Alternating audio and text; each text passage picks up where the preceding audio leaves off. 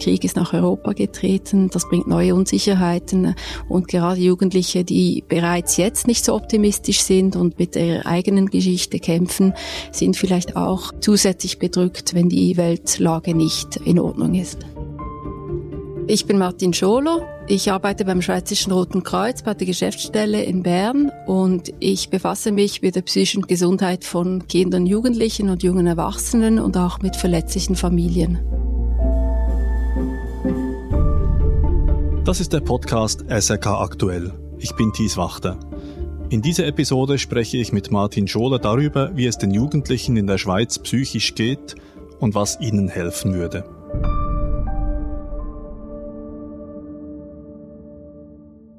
Martin, den Kindern und Jugendlichen in der Schweiz geht es psychisch schlechter als früher, hört und liest man in den Medien. Viele Jugendliche, denen es psychisch schlecht geht, warten offenbar Monate auf eine Therapiemöglichkeit. Wie nimmst du die Situation wahr? Also das Problem ist nicht neu eigentlich. Ich selbst wurde vor allem in der Corona-Pandemie wirklich mit dem Thema erneut sensibilisiert. Also die Unterversorgung gibt es schon lange. Das Thema ist eigentlich mit der Pandemie hat sich eigentlich verstärkt. Die Wartefristen wurden sehr lang und es wurden auch Kinder, die bereits verletzlich waren, noch stärker betroffen eigentlich und hatten noch stärkere Symptome und waren noch mehr darauf angewiesen, Unterstützung zu bekommen. Und wie zeigt sich dieser psychische Druck konkret? Also es hat ganz verschiedene Ausdrucksformen. Ängste kommen sehr viel vor, depressive Züge. Es können auch Verhaltensauffälligkeiten sein, also Verhaltensstörungen. Das können Essstörungen sein, häufig bei jungen Mädchen. Es können auch Suchtformen sein, auch Medienkonsum, Gamen bei Jungs häufig. Ja, das sind die häufigsten Geschichten, ja. Gibt es bestimmte Jugendliche, die besonders stark unter psychischem Druck stehen?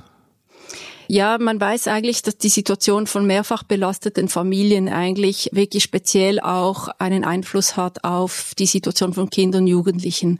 Man muss sich vorstellen, dass Familien, also Elternteile, die selber stark belastet sind, sei es durch prekäre Arbeitsverhältnisse, äh, schlechter Verdienst, gesundheitliche Probleme, nicht die Ressourcen, nicht die Kraft haben, eigentlich den Kindern und Jugendlichen so zu unterstützen im Alltag, wenn Probleme auftreten. Und diese Probleme, die sind eigentlich normal in der Pubertät Pubertät, also auch Unsicherheiten, Selbstvertrauen äh, nicht immer gut ist und auch Ängste sind normal ein Teil der Entwicklung.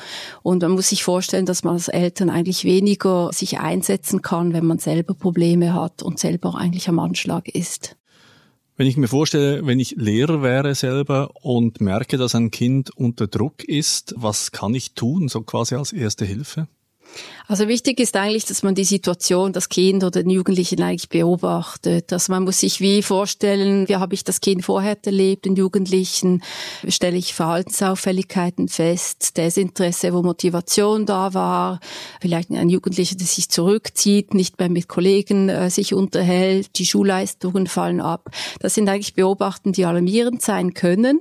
Und da ist es wirklich eigentlich das Gespräch zu suchen mit dem jungen Menschen und wirklich versuchen herauszufinden, finden, ähm, ja, hat es was an sich? Sind das Entwicklungen, die sich erst vor kurzem entwickelt haben oder sind das Belastungen, die vorhanden sind?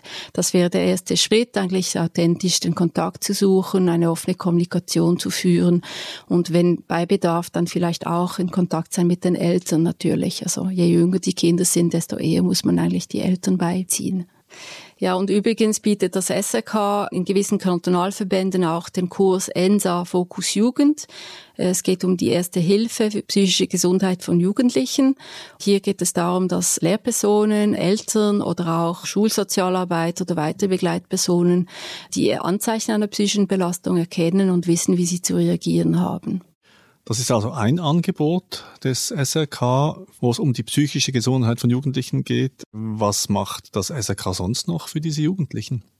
Das SRK setzt eigentlich überall dort an, wo es darum geht, Ressourcen zu stärken. Man muss sich eigentlich vorstellen, dass psychische Gesundheit, also psychische Erkrankung eigentlich dort entsteht, wenn die persönlichen, individuellen und gesellschaftlichen Ressourcen eines jungen Menschen nicht ausreichen, um mit Herausforderungen umzugehen.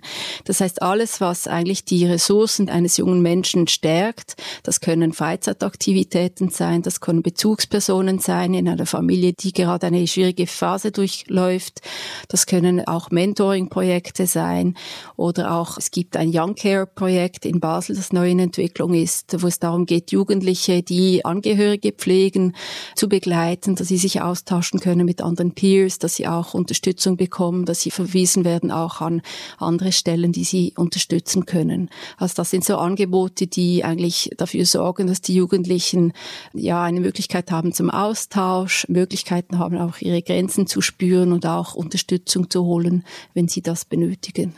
Und werden diese Angebote nun auch ausgebaut aufgrund eben der Situation, dass es den Jugendlichen im Moment nicht so gut geht? Ja, also ich denke, während der Pandemie war das eine Herausforderung, weil natürlich ganz viele Angebote nicht stattfinden konnten. Das Jugendhochkreuz hat auch viele Aktivitäten weiterhin durchgeführt, wenn es möglich war. Es ist immer eine Herausforderung, das Angebot hochzufahren, aber es wird gemacht, ja, wenn man Bedürfnisse sieht und, und Finanzierung gegeben ist, reagiert man als SK, ja, das ist schon so, ja.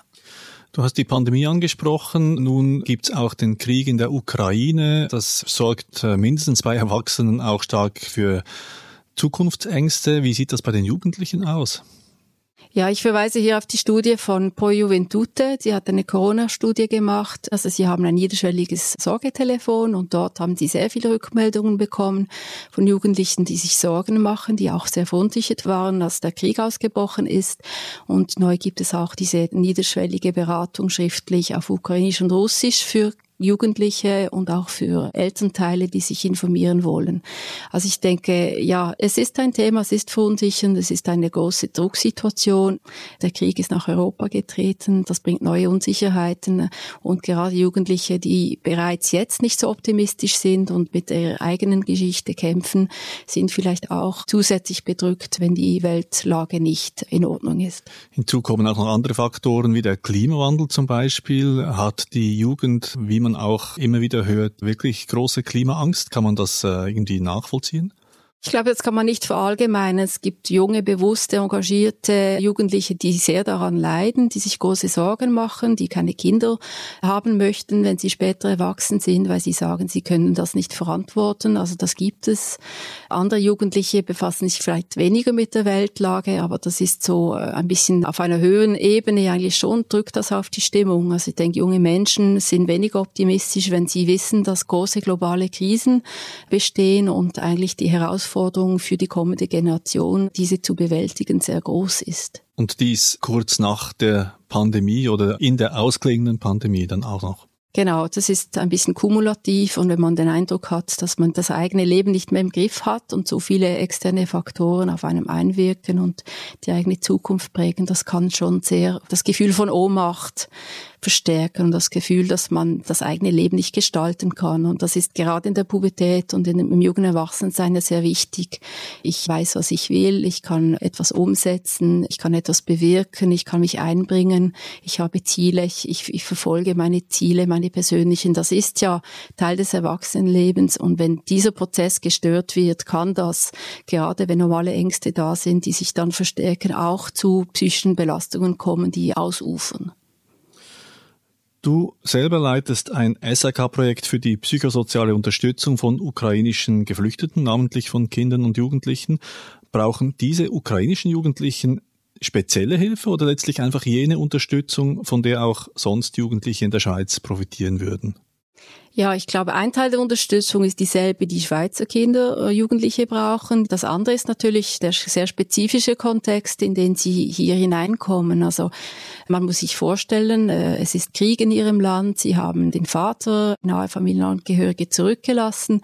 Sie sind nicht freiwillig hierher gekommen. Also es waren gezwungene Umstände. Sie wissen nicht, wie lange sie hier sein sollen, äh, wie es weitergeht. Und das sind sehr große Unsicherheitsfaktoren. Und dies ist nicht zu vergleichen mit der Situation von Schweizer Kindern. Natürlich, wir haben auch in der Schweiz viele Kinder mit Migrationserfahrungen oder von Elternteilen, die Dramatisches erlebt haben, auch durch Krieg und Repression in ihren Ländern. Und auch diese Kinder haben ähnliche Herausforderungen, mit denen sie umzugehen haben. Vielleicht sind sie nicht direkt betroffen, weil sie nicht im Krieg geboren sind oder den Krieg nicht selber erlebt haben, aber eigentlich durch die Erfahrungen und die, die Belastungen, die die Eltern tragen, sind sie indirekt betroffen. Man nennt das dann die sekundäre Traumatisierung. Also insofern, die Schulen sind eigentlich gewohnt, mit Integration umzugehen, mit jungen Menschen, die aus anderen Ländern in die Schweiz einreisen und hier in die Schule gehen. Aber ich denke, die Nähe des Konflikts, die Unmittelbarkeit, die ist eigentlich schon außergewöhnlich, weil normalerweise dauert es Monate bis Jahre, bis von Flucht, also Verlassen des Herkunftslands, sie in der Schweiz eigentlich eine neue Heimat finden. Alles in allem sehr viele Jugendliche, die psychologische und psychiatrische Hilfe benötigen in der Schweiz. Jetzt in Sachen Angebote für die Jugendlichen sieht es nicht so gut aus. Kann da das SRK irgendetwas verändern an dieser Situation? Ja, es gibt verschiedene Ebenen. Also es gibt so ein bisschen die, die Wissensebene, die Vermittlungsebene, mit Fachpersonen Kontakt sein, sich austauschen, Lücken benennen, versuchen etwas in Bewegung zu bringen, damit auch die gesellschaftliche Aufmerksamkeit auf diesen Themen ist. Das ist das eine. Das kann die Geschäftsstelle gut tun. Sonst ist es eigentlich so, es gibt Angebote. Also es, es ist nicht so, dass es nichts gibt. Die Schwierigkeit ist beispielsweise an Schulen, dass die Lehrpersonen bereits jetzt schon sehr stark ausgelastet sind. Sie waren es während der Pandemie sehr stark. Und auch die Zugänge zu schulnahen Unterstützungsangeboten sind teilweise schon verstopft, weil es auch Wartefristen gibt durch Fälle, die beispielsweise während der Corona-Zeit schon quasi in den Schulen waren. Das heißt, es gibt so ein bisschen äh, so ein Gap zwischen den schulnahen Unterstützungsangeboten und der professionellen psychologisch-psychiatrischen Hilfe. Und dort sind die Ambulatoren natürlich auch schon bereits ausgelastet. Und wenn man einen Therapieplatz will, sei es bei einem privaten Therapeut oder einen stationären Aufenthalt notwendig ist, dann hat man auch hier sehr lange Wartefristen. Und man muss sich auch vorstellen, dass es nicht selbstverständlich ist, dass man professionelle Unterstützung sucht bei einem Psychologen, einem Psychiater oder bei einer Anlaufstelle, weil es ist nicht so, dass in allen Ländern der Ruf der Psychiatrie und der Psychologie sehr gut ist. Viele Eltern haben aus ihrer Geschichte, äh, aus der politischen Repression, die sie erlebt haben in ihren Ländern, sehr negative Konnotationen. Und die Psychiatrie ist nicht eine präventive oder nicht eine unterstützende Institution. Das ist wirklich die letzte mögliche Station, wo es dann sehr schwierig ist, wieder rauszukommen. Aber auch du würdest sagen, es gibt einen eklatanten Mangel bei der Jugendpsychologie und Psychiatrie.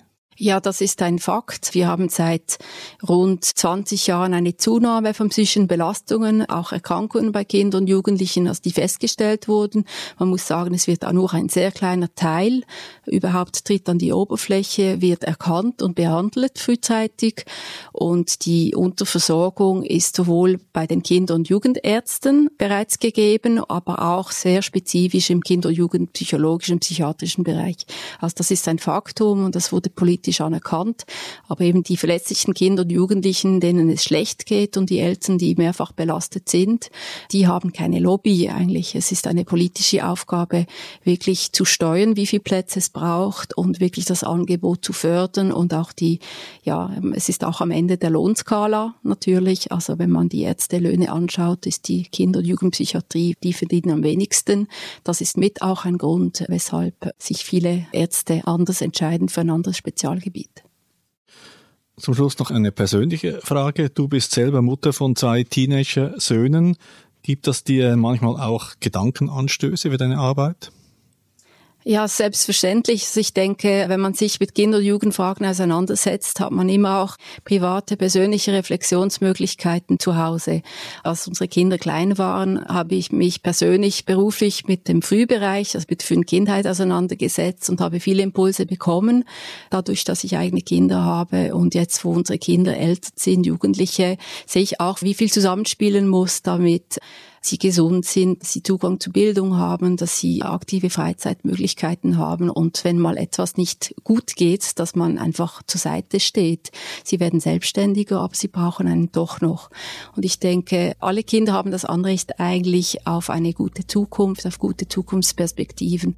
Und deshalb setze ich mich auch beruflich dafür ein, dass dies auch verletzliche Kinder und Jugendlichen, dass sie hier eine Unterstützung bekommen. Martin Scholer, herzlichen Dank für das Gespräch. Vielen Dank.